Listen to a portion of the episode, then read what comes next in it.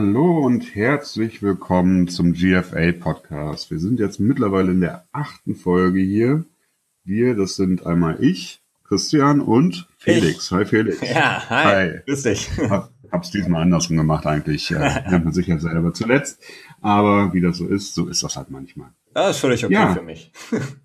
Wunderbar. Wir sind jetzt hier, jetzt haben wir heute echt schlechtes Wetter erwischt, eigentlich mal so richtig gutes Wetter, um so einen Podcast aufzunehmen. Das letzten Male war es halt dann doch manchmal so, dass man sich gedacht hat, okay, hätte man vielleicht auch gerne ein bisschen draußen abgehangen. Aber, Ehrlich? Ist nicht, ja. ist Podcast nicht viel geiler als äh, ja, Wetter insgesamt, alles. Insgesamt natürlich schon. Insgesamt natürlich schon. Das steht natürlich außer Frage. Nein, aber äh, bei schlechtem Wetter ist es natürlich noch angenehmer, wenn man die Zeit mit was Schönem verbringen kann, was nicht mit dem Wetter zusammenhängt. Ja, allerdings. Genau, ja, heute bin ich wieder Host. Wir machen das jetzt immer abwechselnd, solange keiner laut schreit, dass das nicht möchte. Dann werden wir das weitermachen und äh, Genau, fangen jetzt erstmal ganz klassisch an mit den Nachrichten der Woche, beziehungsweise nicht der Woche, der letzten anderthalb Wochen. Wir hatten ja so einen kleinen Schedule-Abweichung gehabt. Und da fangen wir jetzt erstmal direkt mit äh, Macklin an, würde ich sagen, oder Felix? Ja, Jeremy Macklin, Wide Receiver von den ähm, Kansas City Chiefs, also jetzt ehemals, denn er wurde völlig überraschend ähm, rausgeschmissen, beziehungsweise ja entlassen vom Team. Mhm. Ähm, kam, also ich persönlich war super überrascht, als ich die Nachricht bekommen habe. Ähm, ja. Jetzt habe ich heute noch gelesen, Alex Smith war schockiert, wie er selber gesagt hat. Ähm, ja, also ein, ein, ein Move, den ich, den ich nicht verstehe. Ähm, die haben wohl ein paar, paar Geldprobleme, also was Salary Cap angeht, mhm. recht knapp. Aber doch ja schon, wenn er, wenn er gesund ist, der Number One Receiver gewesen von den ähm, Chiefs. Ja, also ich fand es auch sehr merkwürdig. Ähm, es war ein bisschen ruhig um ihn letztes Jahr, er hatte auch viele Verletzungsprobleme ähm, und hat jetzt, glaube ich, hat einen ziemlich dicken Vertrag unterschrieben. Ich glaube sechs Jahre, 55 Millionen. Was dann im Endeffekt für einen Wide Receiver jetzt auch nicht unbedingt, also für einen echten Number One Receiver so viel ist. Mhm. Aber ähm, sie konnten jetzt in diesem Jahr, glaube ich, ähm, 10 Millionen sparen, dadurch, dass sie ihn rausgekegelt haben ähm, und haben auch ins, insgesamt nur sieben Millionen in Dead Money aufgenommen. Also Cap-mäßig, ja, ne, ein solider Move, talentmäßig schon ein bisschen schwer einzuschätzen. Ne? Das ist äh, schwer. wundert einen schon so ein bisschen. Ja, er ist jetzt noch nicht, ähm, er ist noch unter 30. Er, ja. äh, wenn er gesund ist, ist er sehr stark. Das hat er jetzt, finde ich, auch bewiesen bei den Chiefs. Ähm, die ja generell relativ wenig über die Receiver machen. Und mhm. da war er schon die Anspielstation. Und wenn jetzt mhm. in der kommenden Saison dann alles an Travis Kelsey hängt, ist schon schwer, sich da ja. dann auf den Titan zu verlassen als, als Hauptanspielstation. Ja, der natürlich auch Injury Problems hatte, ne? Ja. Was äh, natürlich auch an der Position immer ein bisschen damit zusammenhängt, aber ja, schon ein merkwürdiger Move. Und dann ist natürlich die Frage, wo landet er jetzt? Das ist jetzt natürlich die, äh, ja, große Frage. Der ne? Markt, ne? Also ich meine, wäre wäre zur, zur Haupt-Free Agent-Zeit ähm, Free Agent geworden ja. sozusagen, da wäre einer der Top Top 2, Top 3 mit Ashton Jeffrey äh, Wide Receiver ja. gewesen. Mhm, ja. Ähm, ja, ich, ich meine, momentan muss man immer sagen Cleveland als äh, Abnahme. die haben, die haben das Geld, äh, die haben auch den Platz irgendwie, ähm, die nehmen ja gerne alle auf.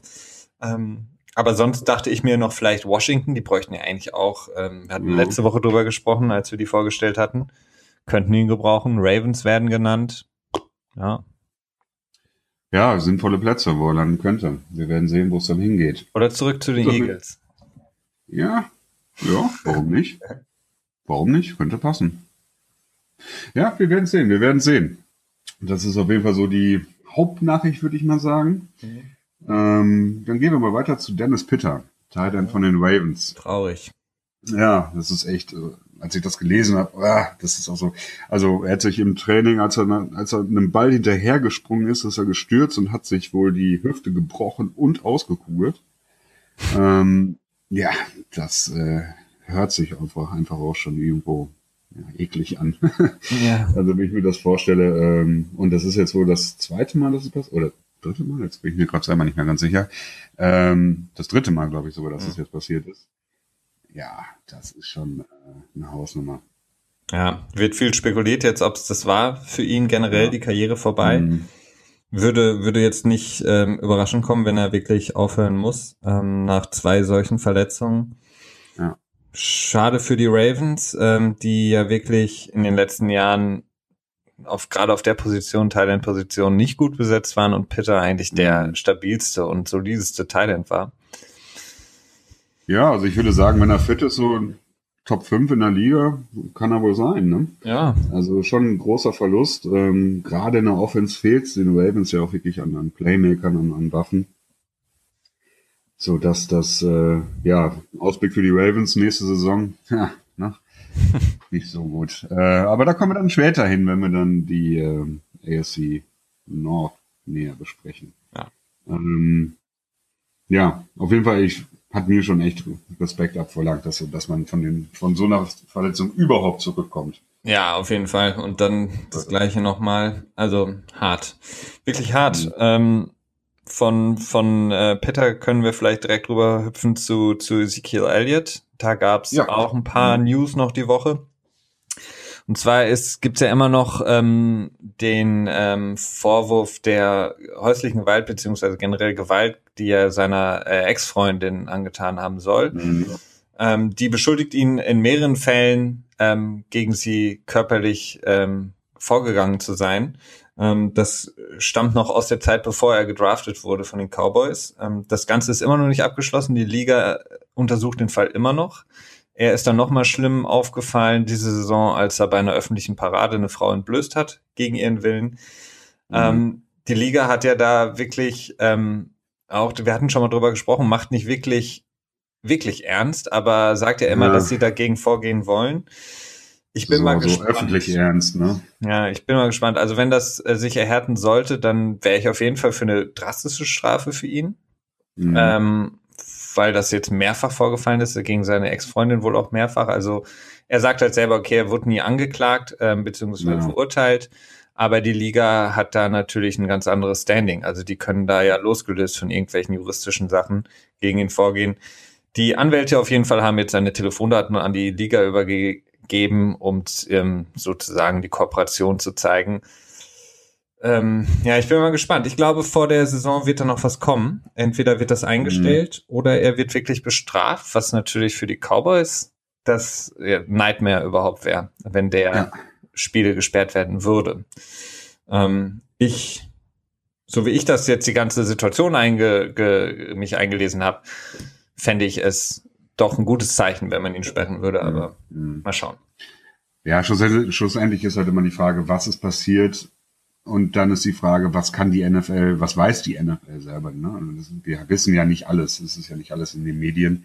Ja. Ähm, ich persönlich sage auch, bei diesen Dingen muss man stark, ja, stark durchgreifen vielleicht nicht, aber ähm, konsequent sein. Man kann nicht auf der einen Seite irgendwie Werbekampagnen fahren mit No More, No More, No More und dann der anderen Seite, ne, wie wir es auch im Draft gesehen haben, diese ganzen Fälle von Spielern, die mit häuslicher Gewalt auffallen äh, oder Vergewaltigungsvorwürfen und dann da einfach so durchrutschen, das ist ähm, das, ja, das geht nicht. Vor allen Dingen nicht, nicht zusammen. Die, die NFL, die muss ja auch nicht. Also sie müssen jetzt nicht wie eine ähm, wie ein Gericht ähm, klare Beweise ähm, vorlegen. Da reichen für die genau, NFL ja genau. auch Indizien. Das hat man in der Vergangenheit gesehen ob es jetzt genau, Deflategate war oder was auch immer. Ja. Also du brauchst keine Beweise ähm, als Liga. Wenn du sagst, das ist ein Image-Schaden für uns und wir wollen das nicht und wir tolerieren das nicht, mm, kannst du ihn bestrafen. Warum nicht? Ja. Ja, das stimmt schon. Genau.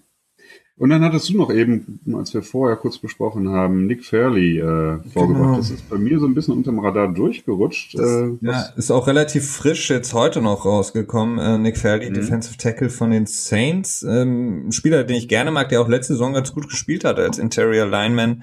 Sechseinhalb Sacks für die Saints vormals mhm. für die Lions und Rams gespielt. Der war wohl bei einem Kardiologen und seitdem ist es sehr still um ihn geworden jetzt in der ähm, Saison und es wird von Kreisen um ihn herum davon berichtet, dass er eben mit Herzrhythmusstörungen zu kämpfen hat, schon seit langer Zeit. Ähm, auch da ähm, großes Fragezeichen, wie seine Karriere sich fortführen lässt mit einer solchen, ähm, ja, mit einem solchen Problem äh, ist natürlich ähm, Mhm. ganz schwerwiegend, wenn das wirklich ähm, der Fall sein sollte. Auf jeden Fall, da weiß man noch nichts Neues, aber es hört sich nicht gut an. Und für die Saints, deren Defense ja nicht unbedingt so Ja. stark ist, wäre das auch sehr, sehr schlimm. Ja, das ist natürlich äh, unangenehme Nachricht für alle Saints-Fans. Ja. Okay, ja, das waren so die aktuellen Nachrichten, die wir hatten. Es war insgesamt doch eher so eine Slow News Week, wie man im Englischen immer so schön sagt. Es ist nicht so viel passiert. Wir sind jetzt auch so ein bisschen im, im Sommerloch, Ja. Bis es dann mit dem Training Camp losgeht. Und selbst da ist es ja mit den Nachrichten, okay, da gibt's immer viele Verletzungen. Die treten dann immer so wieder auf, aber so richtig viel, ja, sind so ein bisschen die, äh, die langsamen Tage des Jahres. Genau, und dann hatte ich, ähm, bin durch die NFL.com-Seite beziehungsweise durch den Around the NFL Podcast, das ist ein englischsprachiger Podcast, äh, auf ein interessantes Thema gekommen, was ich auch immer sehr spannend finde, und zwar ist das die Dalton Scale.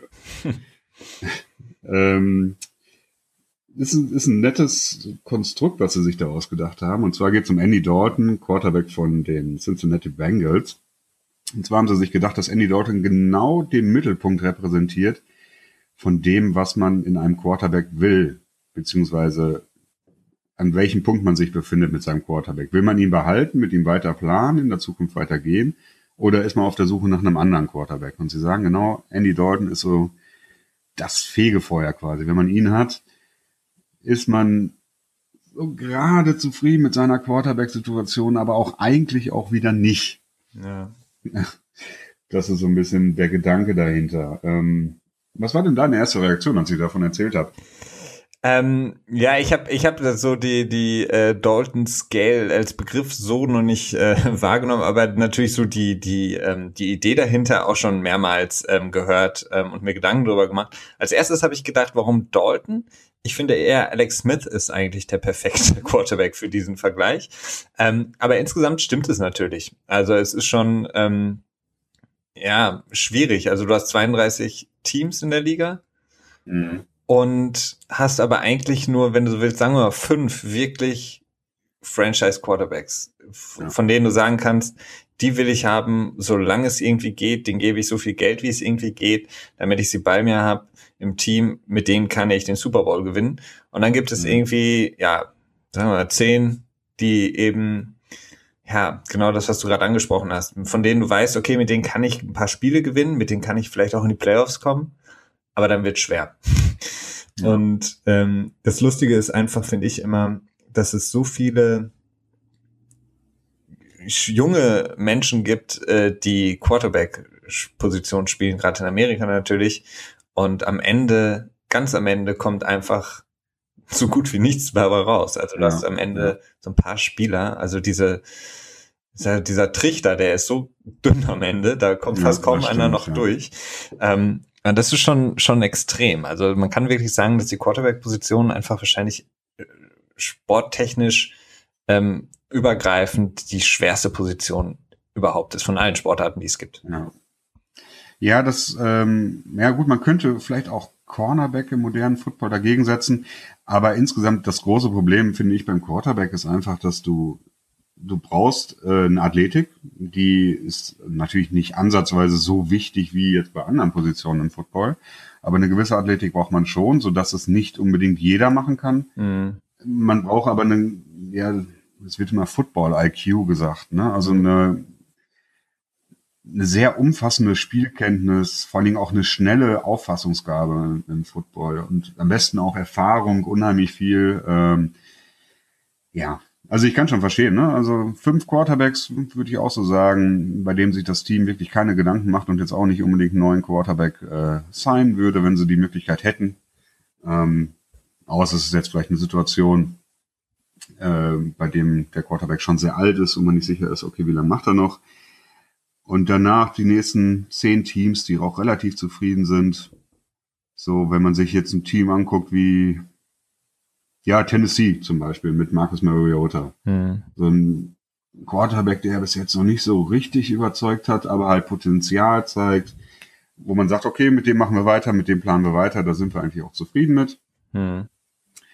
Aber auf der anderen Seite, wenn man sich dann Tyrod Taylor anschaut bei Buffalo, wo die Buffalo Bills ganz klar gezeigt haben, dass sie zwar mit ihm weitermachen wollen, aber eigentlich auch nicht so richtig und da auch nicht viel Geld in die Zukunft für investieren möchten. Also was, was ich immer denke, ist, ähm, klar, dieser Football-IQ ist, ist wichtig, aber ich glaube, diese mentale Stärke ist eigentlich so das, das Grundlegendste. Also ich glaube, du hast von allen, sagen wir von allen Starting Quarterbacks der kommenden Saison, können wahrscheinlich die meisten alle Pässe werfen. Also die können, ähm, mhm. weiß nicht, die treffen den Receiver neun von zehn Mal perfekt in Lauf und so weiter und so fort. Ähm, so diese typischen Mechanics, die sind da, aber ich mhm. glaube, die in der Situation dann im Spiel unter Druck äh, mit dem Pass Rush und der ganzen, mhm. dem ganzen, was drumherum kommt, da fällt es dann auf einmal ab und da können es einfach nicht mehr genug. Und das ist, glaube ich, so der, der Punkt, wo sich einfach alles so trennt, also die Spreu vom Weizen so trennt. Denn mhm ich, ich, ich glaube auch, dass, keine Ahnung, irgendwie, keine Ahnung, Blake Bortles, der kann, wenn er im Training steht, sieht er bestimmt auch super aus mhm. und äh, ähm, bringt die Bälle an, an den Mann, an den Receiver und trifft da die ja. richtigen Entscheidungen. Aber dann in einem Spiel, wenn es um was geht, gegen 80.000 Fans im Stadion, ich glaube, das ist einfach so der Knackpunkt, wo die meisten dann so ein bisschen zusammenbrechen.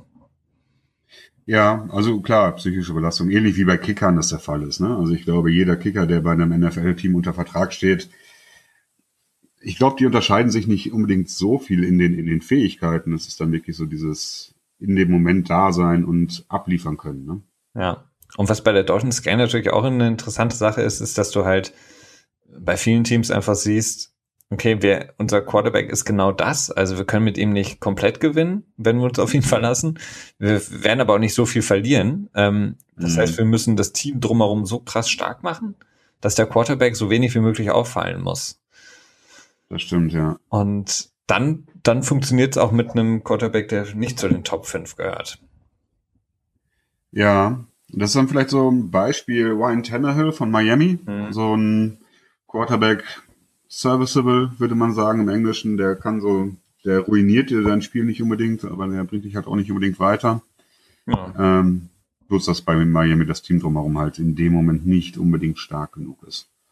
Ja, ja, wo, ja, ja, stimmt schon, klar. Aber ich meine, wir haben die Playoffs erreicht. Ähm, insgesamt, du kannst schon viel mit einem starken Team machen, aber genau das. Ja gut, wie man ja auch bei Denver gesehen hat, als sie ja. den Super Bowl gewonnen haben. Ne? Ja, hatten sie ja nun auch sehr schlechtes Quarterback-Spiel gehabt. Ja. Auch wenn es großer Name war. Ja, das stimmt. Ja. ja, okay. Dann hatten wir noch eine Zuschrift bekommen, und zwar von Yannick. Und zwar hatte der ähm, generell die AFC West, er selber ist Chargers-Fan, ähm, hat uns da einige Fragen zugestellt, aber worauf wir jetzt erstmal speziell hinaus wollten, weil wir ja gleich noch auf die AFC West nochmal genauer kommen. Stimmt, ich habe gar keinen Überblick am Anfang gemacht. Wir stellen gleich die AFC West noch vor. Ach was, das wusste ich gar nicht. Äh, damit, ja, damit habe ich das jetzt auch noch schnell abgehakt. Ähm, auf jeden Fall hatte er gefragt, was wir von der Relocation, also von dem Umzug der Chargers halten und ähm, ob die wohl eine, eine Chance haben, die Fanbase in LA tja, zu etablieren. Ja. Ähm, zu wachsen ich, also ich meine, wir werden nachher nochmal auf die Chargers genauer kommen in der AFC West äh, Preview. Ähm, zu dem, zu der Relocation ist, ich, ja, es ist auf vielen Seiten ähm, mehrere Gründe, die eigentlich traurig sind. Also einerseits, mhm. San Diego ist für mich schon immer so, ein, so eine Basis gewesen, so eine Football-Basis. Ähm, mhm. Dass die Stadt und die NFL sich eben nicht haben einigen können auf ein neues Stadion, ist schon sehr schade und dass das Team umziehen muss. Ähm, dann zieht es um nach LA. Da müssen sie dann in einem äh, ja super kleinen Stadion spielen, also in dem, mhm. ich glaube, wie hieß es, Tub Hub oder so äh, Stadium, ähm, in ah, dem okay. die Alex, LA Galaxy, also das Fußballteam der MLS spielt. Das heißt, mit denen teilen die sich das dann. Das Ganze ist hm das ist ein kleines Fußballstadion, also so in Deutschland vergleichbar irgendwie mit so Hoffenheim oder so, von der Größe her. Mhm. Also ich glaube 30.000 äh, Kapazität. Die NFL schreibt eigentlich vor, es müssen mindestens 50.000 Plätze sein, aber es sind nur 30.000. Mhm. Ähm, das, das Stadion selber wirkt auch nicht so äh, von als, als könnte da eine richtige Stimmung aufkommen, wie es damals im Qualcomm mhm. Stadium in, in San Diego war.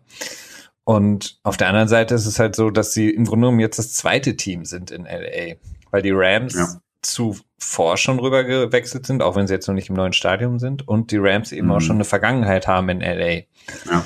ja. Und es zeigt sich halt, dass es im Grunde genommen immer nur so ein wirkliches Team in LA geben kann. Wenn man sich andere Sportarten zum Beispiel anschaut, ähm, im, in der NBA waren es immer die Lakers und die Clippers, obwohl sie in den letzten Jahren besser gespielt haben, haben nicht so wirklich die Fanbase mhm. für sich gewinnen können. Und in, in, im Baseball ist es genauso. Also die ähm, LA Dodgers sind deutlich bekannter und beliebter als die, ich glaube, Angels heißen, wenn ich mich jetzt nicht vertue.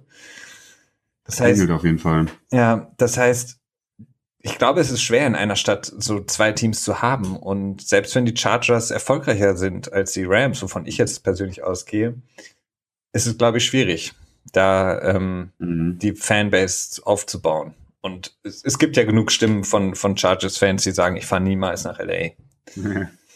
Ja. Ja gut, warum auch, ne? Das ist ja auch, also ich stelle es mir auch sehr, sehr schwierig. Also ich glaube schon, dass sie einen Großteil der Fanbase halten können, aber ich glaube auch nicht, dass sie unbedingt zu den Spielen fahren. Ja. Ähm, Vor allem, wie weit ist das? das Keine Ahnung. Ja, das ist, glaube ich, gar nicht so weit. Drei Stunden Fahrt, kann das sein? Ich meine, das mal gehört zu haben. Check das mal aus. Ähm, mach das mal nebenbei. ähm, ja, was ich als großes Problem sehe, ist, dass du in dieser Stadt einfach, du, das ist eine sehr ja, künstliche Stadt. Ich weiß nicht, äh, eine Stadt, die viele Leute aus allen Teilen des Landes hat. Ja. Und dementsprechend immer schon keine wirkliche Hauptfanbase hatte, weil wenn jemand aus New York kommt, dann ist er Giants oder Jets Fan und wenn er irgendwie aus äh, irgendwie aus Buffalo kommt, halt Bills Fan und dementsprechend haben die meisten Leute, die dort wohnen, die haben schon irgendwie ein Team, das sie supporten. Mhm. So dass es dann halt nicht so ist, dass dann jetzt äh, man halt kein Team hat und dann auf einmal kommen Teams in die Stadt und man sucht sich dann eins aus und sagt dann, okay, davon bin ich jetzt Fan, sondern man hat halt das Team, das man supportet und dementsprechend glaube ich, dass es schwer sein wird für die Teams, da wirklich selber neue Fans zu akquirieren. Ja, ähm, definitiv. Das glaube ich auch. Auf Dauer könnte das natürlich gehen, wenn man jetzt über die Kinder geht, die jetzt gerade herangeführt werden an den Football. Wenn man jetzt irgendwie zehnjährige Kinder hat oder so und die dann jetzt die Teams dort spielen sehen und vielleicht auch live spielen sehen, dass dann so in fünf bis zehn Jahren die Situation sich so ein bisschen verfestigt. Aber das ist natürlich auch jetzt nicht unbedingt eine Zeit, die man unbedingt warten möchte. Ne? Nee, jetzt, äh, ja, du fährst mit dem Auto die schnellste Verbindung nach Inglewood, also da, wo dann später auch dann irgendwann vielleicht mal das Stadion stehen wird. Ähm, eine Stunde 50 ein Weg mit dem Auto. Ja. Aber zur Jetztzeit wahrscheinlich. Ne? Zur Jetztzeit, genau. Verkehrs, ja, ja, Verkehr und dann gerade mit Football dann wahrscheinlich mindestens noch mal eine Stunde drauf. Ne? Ja, das heißt, ja, also ist schon, schon ordentlich. Also, naja, also wie gesagt, ich glaube halt, ist, in LA zeigt sich bei den ganzen Teams, äh, es gibt ein Team, was meistens dominiert und ich mhm. vermute, obwohl sie schlechter sein werden, werden es die Rams sein. Und das ist natürlich schade einfach für die Chargers. Ja, und wir können den schönen Song nicht mehr hören. Den können wir leider aus äh, Copyright-Gründen nicht hier einspielen. Superchargers, ja, leider die, nicht. Genau. Für alle, die Interesse haben, einfach mal Superchargers bei YouTube eingeben, dann werdet ihr es sehen. Ein sehr kultiges Lied. Ja, der beste, der beste ähm, Team-Song sozusagen, finde ich. Mhm. Ja, das kann ich unterschreiben auf jeden Fall. Ja. Gut, ja, dann sind wir soweit auch mit dem ersten Part durch äh, und gehen dann jetzt gleich zur AFC West über.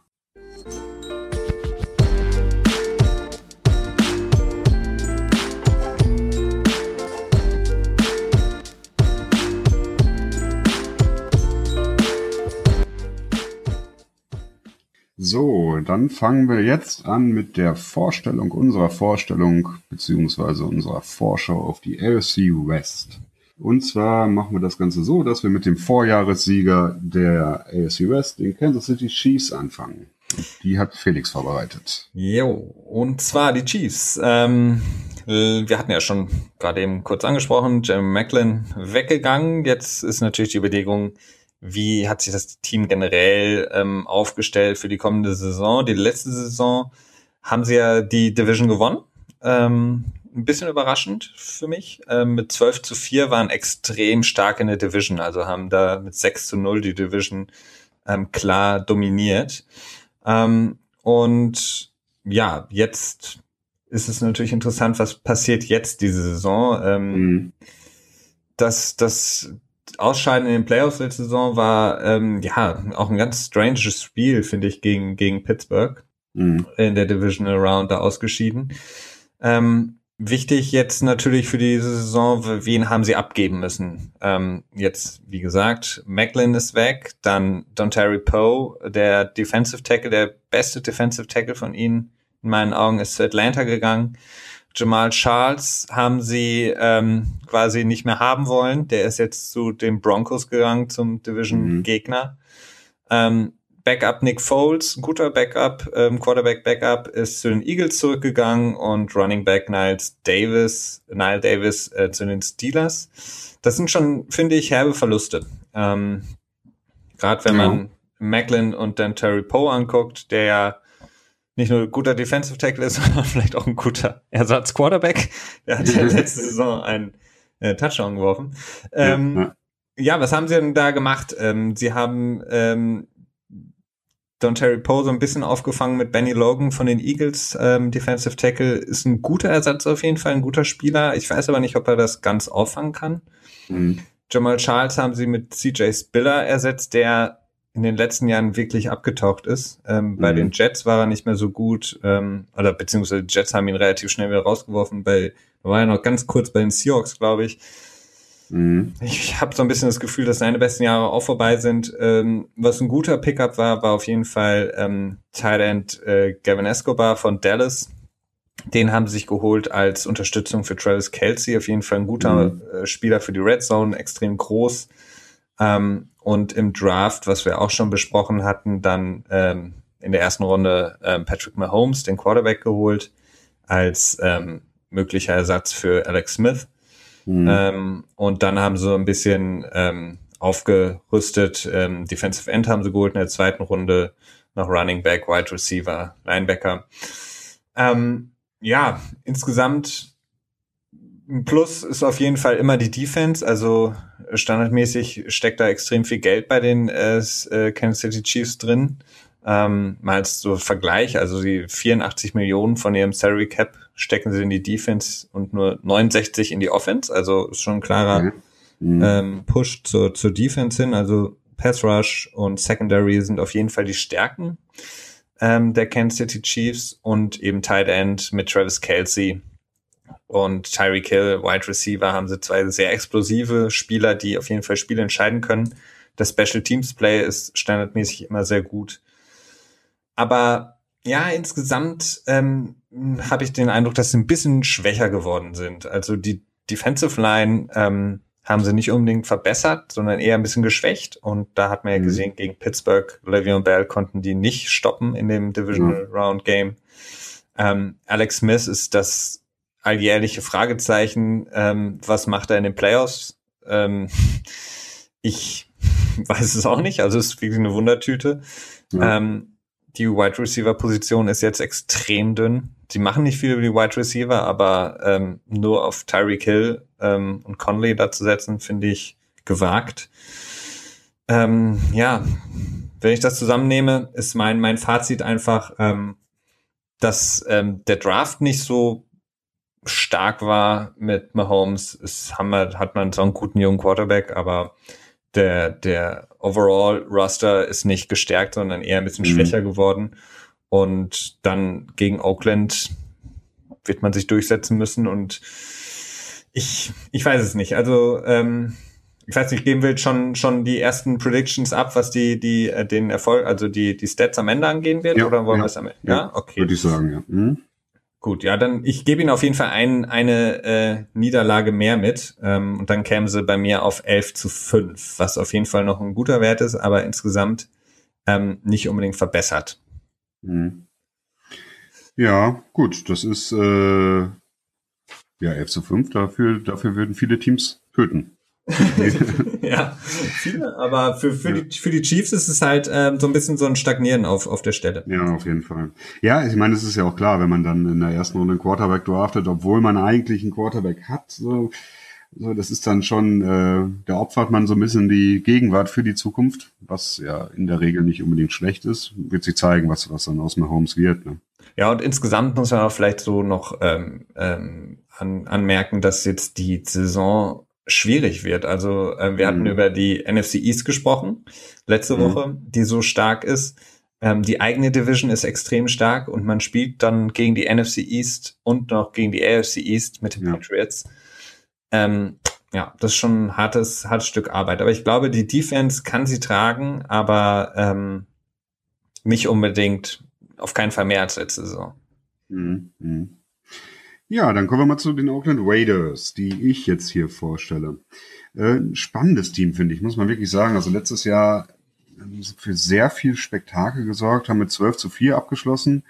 Ähm, allerdings haben sie im letzten Jahr auch äh, gegen vier äh, Playoff-Teams gespielt und drei Spiele davon verloren. Beide, wie du schon sagtest, gegen Kansas City. Mhm. Und ähm, gegen Atlanta haben sie verloren und nur gegen Houston gewonnen, was wohl mehr oder weniger das schlechteste Playoffs-Team der ganzen Liga war. Also insofern, äh, was die Stärke des, des Spielplans anging, hatten sie da letztes Jahr relativ viel Glück gehabt. Deswegen ist dann die Frage, kann man den Erfolg halten, beziehungsweise den, das Ergebnis am Ende. Ähm, wichtig für die letzte Saison war sicherlich die Verletzung von Derek Carr, beziehungsweise erstmal den, den Ausstieg von Derek Carr, der super gespielt hat, ähm, sicherlich wenig so erwartet wurde. Aber dann hat er sich in, der, in Woche 16 das Wadenbein gebrochen, was dann alle Hoffnungen mehr oder weniger auf einen Schlag zerstört hat, weil dass man dann in den Playoffs nicht mehr weiterkommt, das war dann eigentlich ziemlich klar. So ist es dann auch gekommen, in der, direkt in der ersten Runde in der Wildcard Round sind sie gegen Houston dann rausgeflogen. Ähm, ja, gut, ohne Quarterback. Und selbst der Backup Quarterback hat sich dann im letzten Regular Season Spiel verletzt, sodass der dritte ja. Quarterback an den Start kam. Da war dann nicht mehr viel zu rechnen. Da war dann auch die Enttäuschung nicht mehr so groß. Das war eigentlich vorher alles schon klar. Ähm, ja, aber insgesamt eine starke Saison gespielt. Äh, eine schöne Offense. Also hat wirklich Spaß gemacht, sich die anzugucken. Und mit äh, Khalil Mack, der nun einer der spannendsten Spieler ist in den nächsten Jahren, den man so beobachten kann, der echt eine dominante Kraft ist, den Pass Rush super gut gestalten kann. Und ein bisschen für den schwachen oder schwächeren Secondary so ein bisschen abfedern konnte. Ähm, ja, muss man mal gucken, was das bringt. Und dann wollen wir uns mal die Offseason angucken in der Free Agency. Äh, Oakland hatte richtig viel Cap Room gehabt. Also das war nicht so das Problem von denen. Die hatten viel Geld, was sie, was sie rausschmeißen konnten haben dann aber schlussendlich aber nicht so viel Geld ausgegeben. Was zum einen einfach daran lag, dass äh, man ähm, natürlich in die Zukunft schaut und Derek Carr irgendwann auch verlängern möchte, ihn halten möchte als, als Quarterback und dafür muss man halt so die 20, 25 Millionen im Jahr mittlerweile beiseite legen. Und ähm, dementsprechend war man dann nicht so aktiv. Man hat wenig, wenig Abgänge auch dazu gehabt. Also der einzige, den ich jetzt mal so nennen würde, wäre Latavius Murray ähm, Running Back, tja, okay. Ja, das ist, hat man schon gerne als Spieler, aber es ist jetzt auch nicht irgendwie ein Weltuntergang, dass man ihn verloren hat. Und hat dafür jetzt natürlich das große mediale Interesse geweckt, indem man äh, Marshall Lynch gesigned hat. Äh, ich bin da ja so ein bisschen zwiegespalten. Also ich glaube nicht, dass er so richtig viel bringen kann. Äh, Chance ist auf jeden Fall da. Mm, aber ich glaube, dass es am Ende nicht so die Überzeugung sein wird. Ähm, sie haben dann noch Jared Cook gesigned, ein Teil von den Packers, der eben den krassen Catch gemacht hat gegen Dallas, den letzten Catch, der dir dann in Field Goal Range gebracht hat. Ähm, das ist ein guter Spieler, finde ich. Den mag ich. Ist ein sehr guter Spieler, ja. Also er hat letzte, letzte Saison auch 30 von 32 fangbaren Pässen gefangen. Also ein sehr sicherer Spieler, der kaum Bälle fallen lässt. Zumindest in der letzten Saison. In der Saison davor war das ein bisschen anders hat sich im letzten Jahr wirklich sehr gut verbessert. Perfektes Timing, gerade dann in dem Jahr, wenn es darum geht, einen neuen Vertrag, äh, sich für einen neuen Vertrag unter Beweis zu stellen. Ja, muss man mal gucken, was daraus wird. Also das ist auf jeden Fall ein sehr gutes Signing. Dazu haben sie dann noch Cordell Patterson geholt. Ja, so ein typisches One-Trick-Pony, super guter Returner. Aber als äh, Wide Receiver, was seine eigentliche Position ist, konnte er bis jetzt noch nicht überzeugen. Und seinem Erstrunden äh, Status gerecht werden, den er wann war das? 2013, glaube ich, als er gedraftet wurde. Ja, von den Vikings, ne? Ja. Genau, ja. Mhm. Dem konnte er bis jetzt noch nicht so gerecht werden. Muss man mal gucken, was daraus wird. Er hat jetzt, glaube ich, einen, äh, einen kurzen Vertrag bekommen. Ähnlich wie Jenkins als Linebacker. Ja, das ist auch kein, keine Hausnummer irgendwie, aber ist auf jeden Fall ein Upgrade in der Linebacker-Position, sodass man in der Free Agency sich schon hat, glaube ich, leicht verbessern können. Insgesamt. Und im Draft ging es dann weiter. Da hat man dann den schwächeren Secondary äh, adressiert und mit Conley, einem sehr kontroversen Signing, weil ihm ja gegenüber die ähm, Vergewaltigungsvorwürfe vorgebracht wurden. Äh, ja, das war ja eine sehr komische Story. Das dann zwei, drei Tage vor dem Draft ist das durchgesickert. Äh, es gibt, glaube ich, keine offizielle Anklage. Er hat dann noch einen Lügendetektor-Test gemacht. Aber von dem äh, Team selber. genau, von dem Team selber. Das hat das gefordert quasi. Und es gibt ja auch so, so ein paar Ungereimtheiten in der Geschichte, so dass es mir sehr schwer fällt, dann ein, ähm, ein Urteil darüber abzufällen. Aber es ist halt, das ist halt, hat, hat auch wieder so ein Geschmäckler. Das ist einfach ja. irgendwie, ja, aber da haben wir ja schon genug drüber geredet. Äh, war von vielen als zweitbester Cornerback gehandelt im ganzen Draft. Dementsprechend äh, für Oakland natürlich dann, ähm, wenn das alles funktioniert, und wenn er dann nicht irgendwie als schuldig erwiesen wird und dann nicht mehr dem Team zur Verfügung steht, ist es ein gutes Signing. Und in der zweiten Runde ist man dann weitergegangen, hat man mit Secondary weitergemacht und mit Obi, jetzt muss ich mal gucken, Obi Meli Fonwu, oh, Obi Meli Fonwu, ja, interessanter Name, äh, Safety von Connecticut, aus Connecticut. Ähm, ja, mit Carl Joseph und mit ihm, dann hätte man ein unheimlich gutes Secondary Tandem was schon viel bringen kann. Ähm, also da sind die Weichen auf eine Zukunft gestellt. Das ist auch so insgesamt mein Ausblick für das Team, hm, dass man jetzt noch nicht so im Moment, also ich glaube, dass sie auch sehr gut spielen werden in der nächsten Saison. Ich tippe sie insgesamt auf 11 zu 5. Ähm, aber ich glaube, dass der Fokus bei dem Team eher in der Zukunft liegt. Also wenn man die Defense noch ein bisschen weiter adressieren kann oder wenn sie sich gut entwickelt, dann ähm, glaube ich, dass das so das Team der nächsten fünf Jahre wird oder eins der Teams der nächsten fünf Jahre wird. Das ist so meine, ähm, meine Einschätzung. Ja.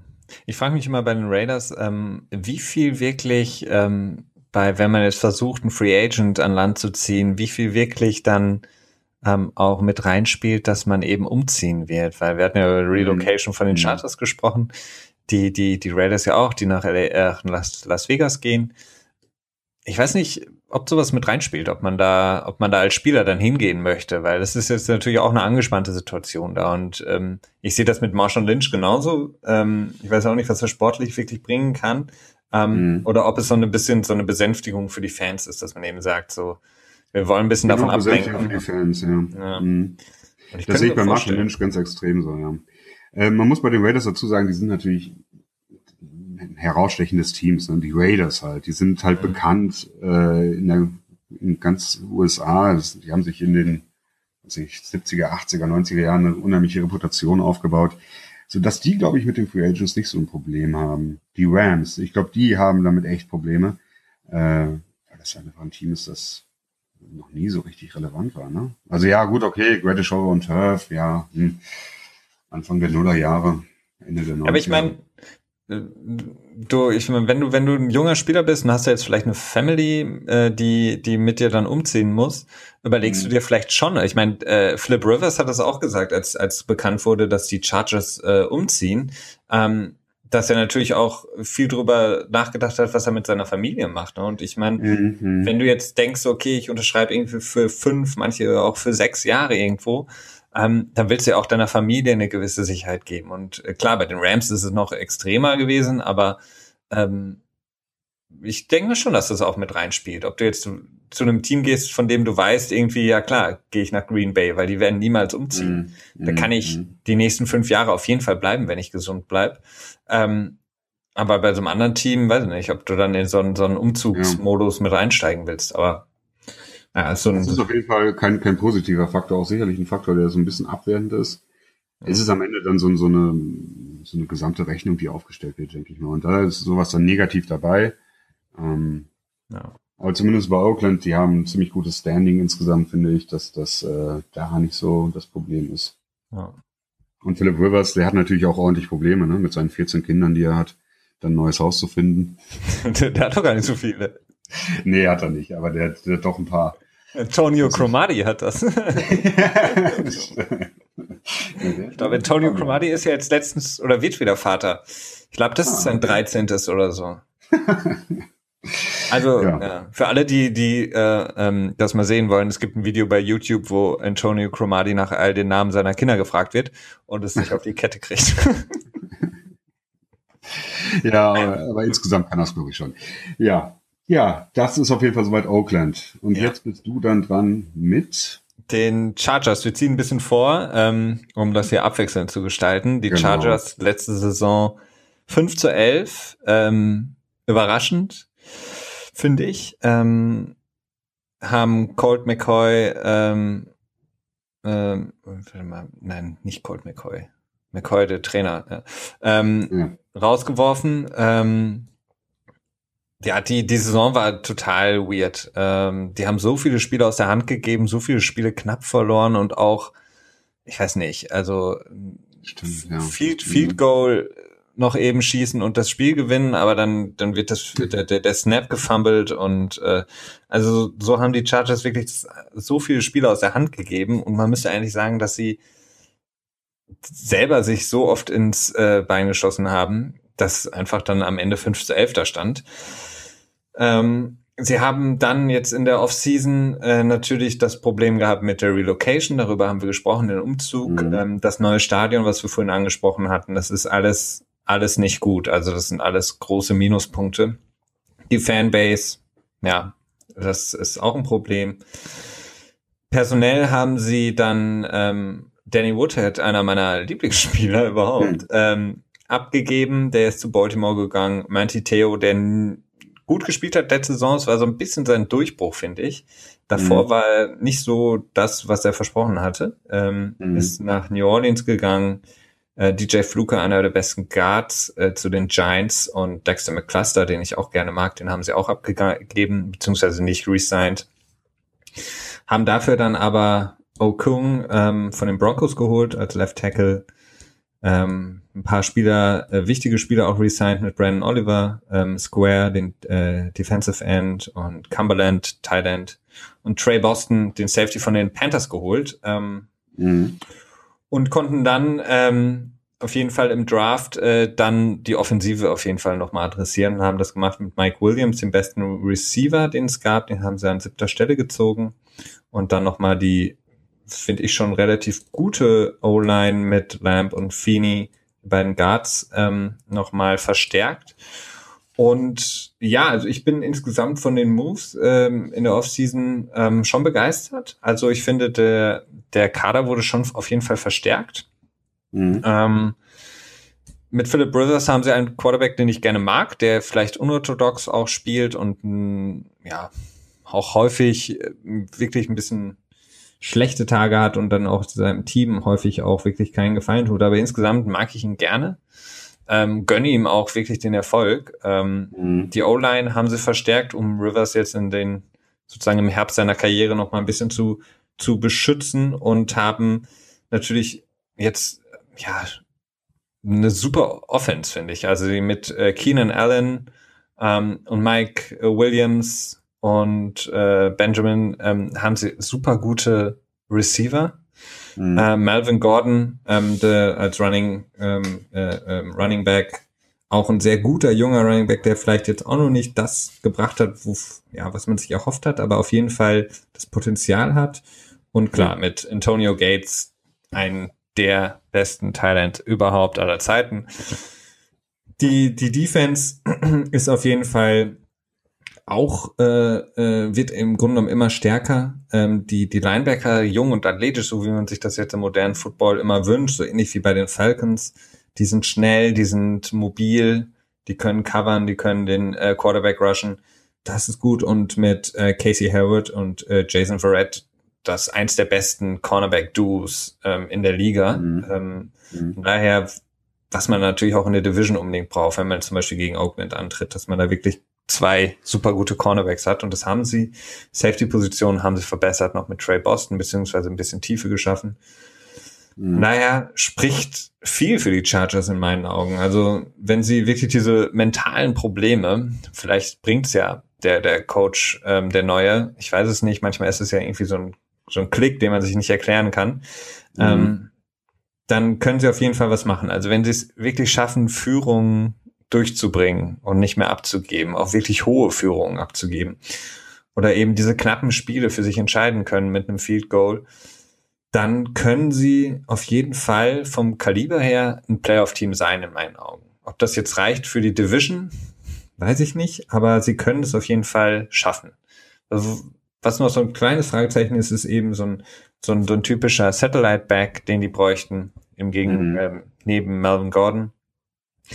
Aber insgesamt, wie gesagt, ist das größte Problem sind einfach diese mentalen Aussetzer. Und wenn sie das ein bisschen abstellen können, sehe ich sie bei 10 zu 6. Oh. Ja, ich muss sagen, also ich mag es auch immer gerne, die Chargers. Ähm, weiß nicht, ich, Philip Rivers ist irgendwie ein Quarterback, den ich irgendwie gerne mag. Mo mochte ich immer schon gerne leiden. Weil er halt so auch so ein, so ein ruhigerer Typ ist, ne? Ja. Das, äh, muss ich sagen, hat mir immer imponiert.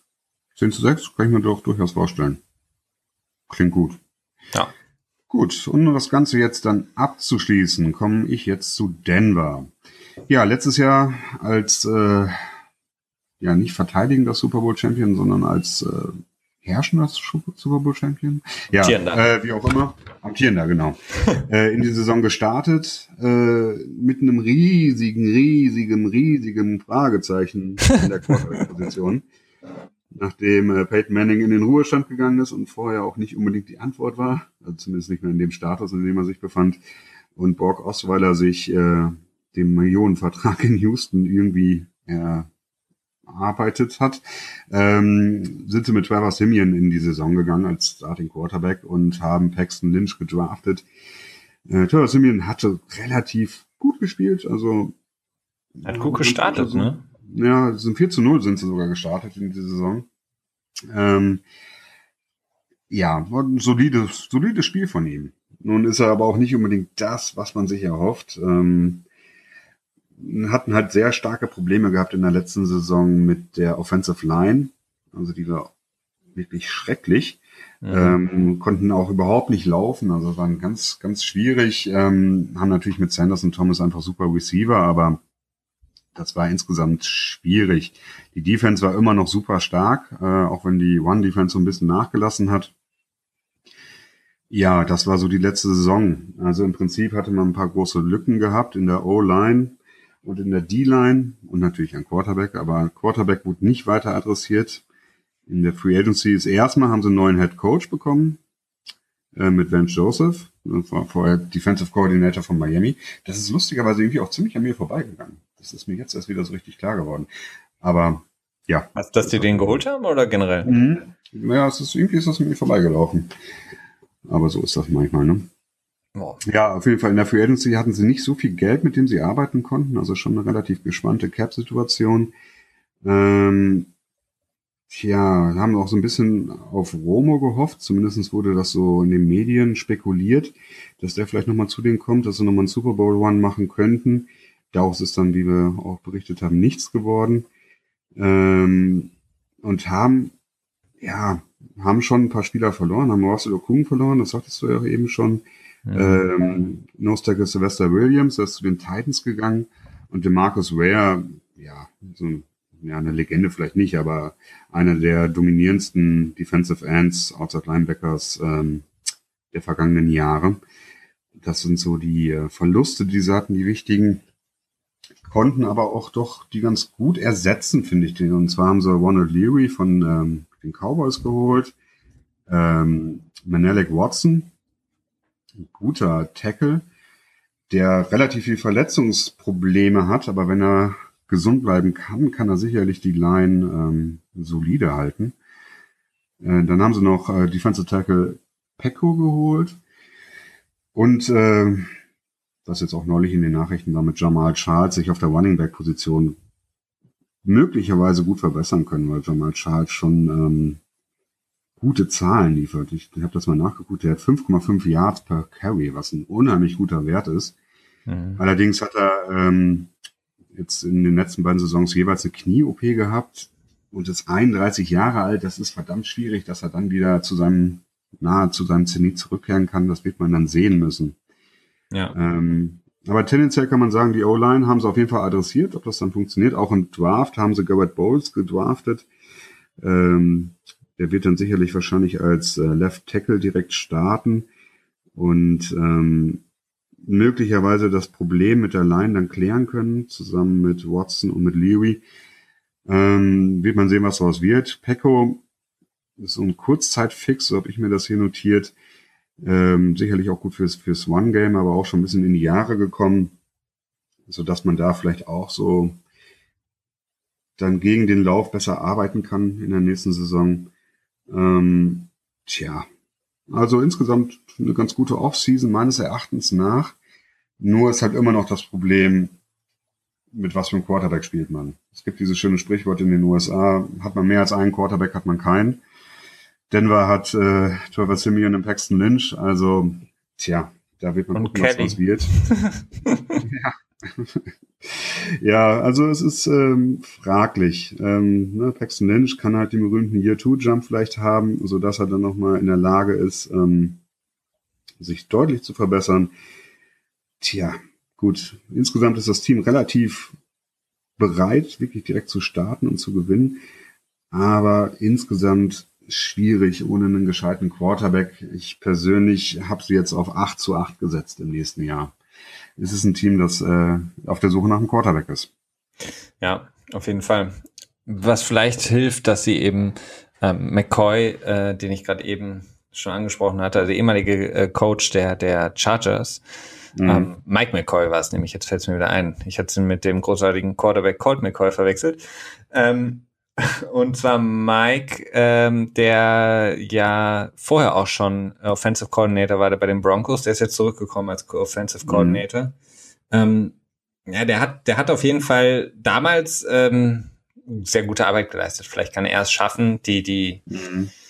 jungen Quarterbacks da so ein bisschen ähm, ins Licht zu führen. Aber na, ich bin auch sehr, ja, also das ist wirklich fraglich. Vor allen Dingen, ich weiß noch nicht, wo die, was die Broncos insgesamt so wollen oder wo sie hinwollen, mhm. weil mhm. wir haben eben in dieser Manning-Zeit alles voll auf Manning gesetzt, also beziehungsweise alles auf dieses Zwei-Jahre-Fenster, das sie mit Manning genau, eigentlich ja. wirklich nur hatten.